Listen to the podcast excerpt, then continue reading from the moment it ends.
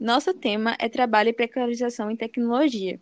Nós vamos começar aqui hoje com as debatedoras Juliana Guiar e Maria Vitória. É, a gente vai discutir um pouco sobre os motoristas de aplicativo e entregadores de aplicativo.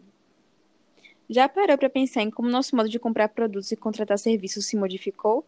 Com a ascensão de novas formas de tecnologia, novos meios de comércio surgiram e transformaram nossas vidas. Os aplicativos desenvolvidos para celulares trouxeram consigo diversas possibilidades. Uma delas é a contratação de serviços diretamente pelas plataformas, de... plataformas desenvolvidas. Com certeza você já fez uso desses aplicativos para solicitar serviços, certo? Seja para entrega de refeições ou para solicitar um transporte por aplicativo. Esses hábitos estão cada vez mais difundidos. Bom, para começar, é importante falarmos da diferença entre emprego e trabalho. Bom, são duas palavras usadas para explicar o ofício. Na prática, são duas palavras diferentes. Trabalho está ligado a objetivos e relações profissionais. Emprego é apenas uma forma de conseguir renda. É, e também o trabalho está peitado em projetos, metas, objetivos e sonhos. Vai além da necessidade financeira. Já o emprego é uma necessidade do qual a pessoa atua por mera necessidade financeira e muitas vezes não precisa gostar do que faz. Existe também o trabalho autônomo. O que você tem a dizer sobre ele? Bom, o conceito de trabalhador autônomo é que ele exerce sua atividade profissional sem vínculo empregatício por conta própria e com a assunção de seus próprios riscos. A prestação de serviços é eventual e não habitual.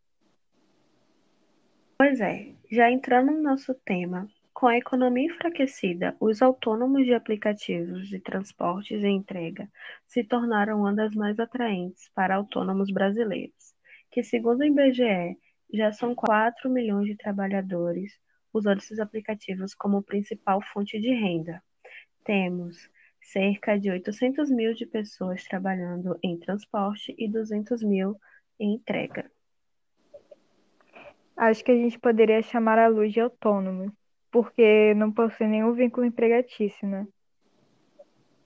Bom, já que estamos chegando no minuto 4, entramos na questão de autônomos que trabalham em aplicativos, temos que visar a importância da tecnologia em relação a ela e o que tem a relação com o mercado de trabalho também. Bom, é inegável que a tecnologia tem nos ajudado diariamente, principalmente no mercado de trabalho, onde facilita divulgações de currículos, divulgações de vagas. Estamos em um momento de pandemia, então é super importante falarmos o que tem ajudado no home office. Creio que não há discussão quando temos, é, quando falamos de tecnologia, né? Ela ajudou e ajuda meio em questão de trabalho, principalmente para pessoas que trabalham via aplicativos de entrega e transporte. Modelo de negócios que traz serviços por aplicativos tem um novo nome que se chama uberização. Vocês conhecem esse termo?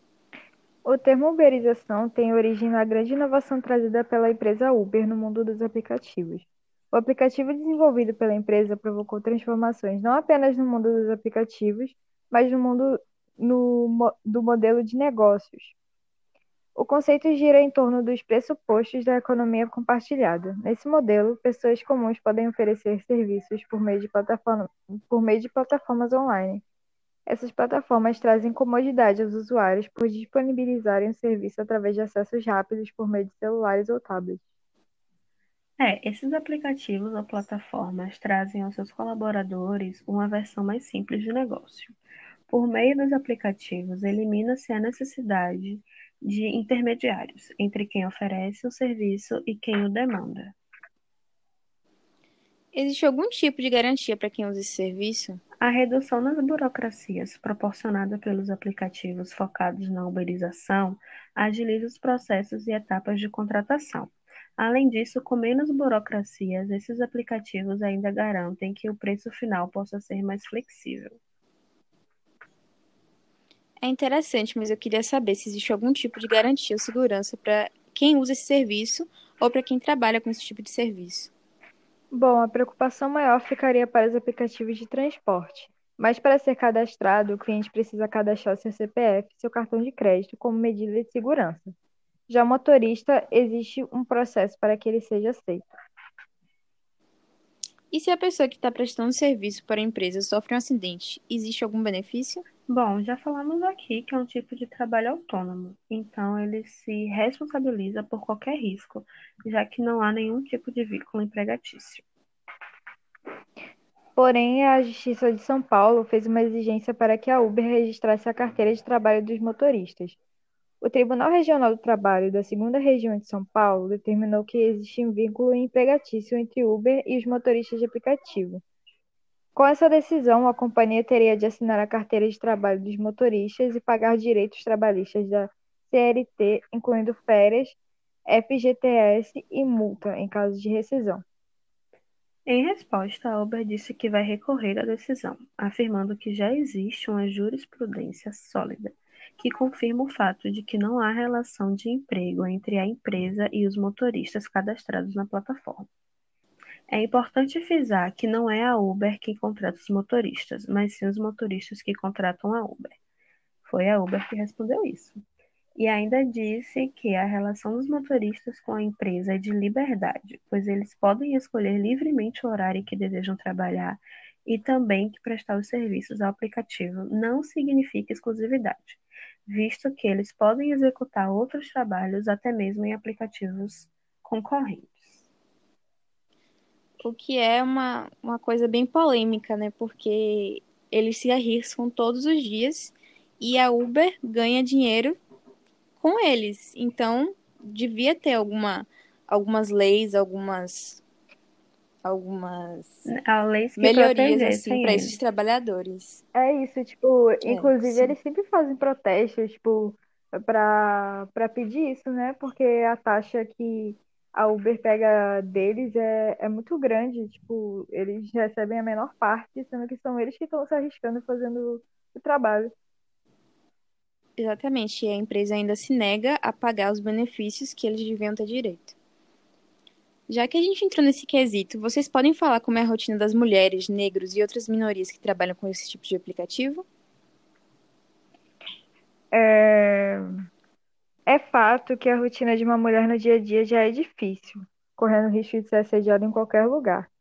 Uma mulher que trabalha como motorista ou entregadora corre um risco ainda maior. Infelizmente, uma mulher que é motorista é obrigada a tomar o dobro de cuidado com o motorista homem. Infelizmente, uma mulher que é motorista é obrigada de tomar o dobro de cuidado que o motorista homem precisa tomar. Por conta da falta de segurança, qualquer coisa pode acontecer. As mulheres têm muito receio, tanto de trabalhar nessa área, quanto de andar de Uber sozinha. É um, um medo que não deveria existir. Tipo, esse medo é tão grande que, tipo, é, a porcentagem de motoristas mulheres é, tipo, só 6%. Dos 800 mil. Pois, pois é. é. E ainda as passageiras que, que entram, né, e o motorista é homem, sempre se sentem inseguras e Existem aí várias técnicas para chamar a polícia de maneira rápida, porque já aconteceu vários casos de abuso dentro do carro. Bom, e hoje existem alguns aplicativos de transporte feitos só para mulheres, né? E com motoristas mulheres, o que já aumenta a segurança de muitos. Tem como Lady Driver, mas não funciona muito aqui na nossa região, na Bahia eu fui para São Paulo e eu consegui pedir lá. Tem bastante, é bem eficaz esse aplicativo lá. Mas aqui, infelizmente, ainda não tem um, um número de mulheres que se sentem seguras para começar a rodar esse, esses aplicativos por conta das, dos assaltos e estupros e diversas outras coisas. Então, é uma coisa aí que a gente podia, né, melhorar. É, mas não só as mulheres estão em condição de vulnerabilidade. É, o racismo, por exemplo, também é muito constante nas corridas. As atitudes racistas podem partir tanto do passageiro quanto do motorista. Existem inúmeros casos de motoristas que se recusam a levar passageiros negros. A Uber faz várias campanhas contra o racismo, assédio e homofobia. Porém, a falta de fiscalização nas corridas continua. Não tem nada que impeça um motorista ou um passageiro mal intencionado.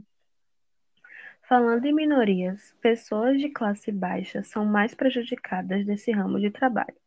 Às vezes, a única fonte de renda que a pessoa tem, e mesmo passando por toda a situação ruim, precisa continuar trabalhando com isso. Como a gente sabe, estamos vivendo um momento de pandemia e a maioria desses trabalhadores autônomos não estão tendo o privilégio de ficar em casa. Sim, muito pelo contrário. Na quarentena, os pedidos aumentaram, já que as pessoas não podem sair para comprar o que querem. Logo, mais pedidos, mais entregadores nas ruas. Mas mesmo com os pedidos de mais, apesar de as entregas deliveries terem aumentado, os uberistas, né, que rodam os motoristas de aplicativo, reduziram muito, tanto que demitiram diversos motoristas de Uber porque a empresa disse que não tem como arcar com tanta com tanta coisa, sendo que não está tendo demanda. Pois é, tipo, é.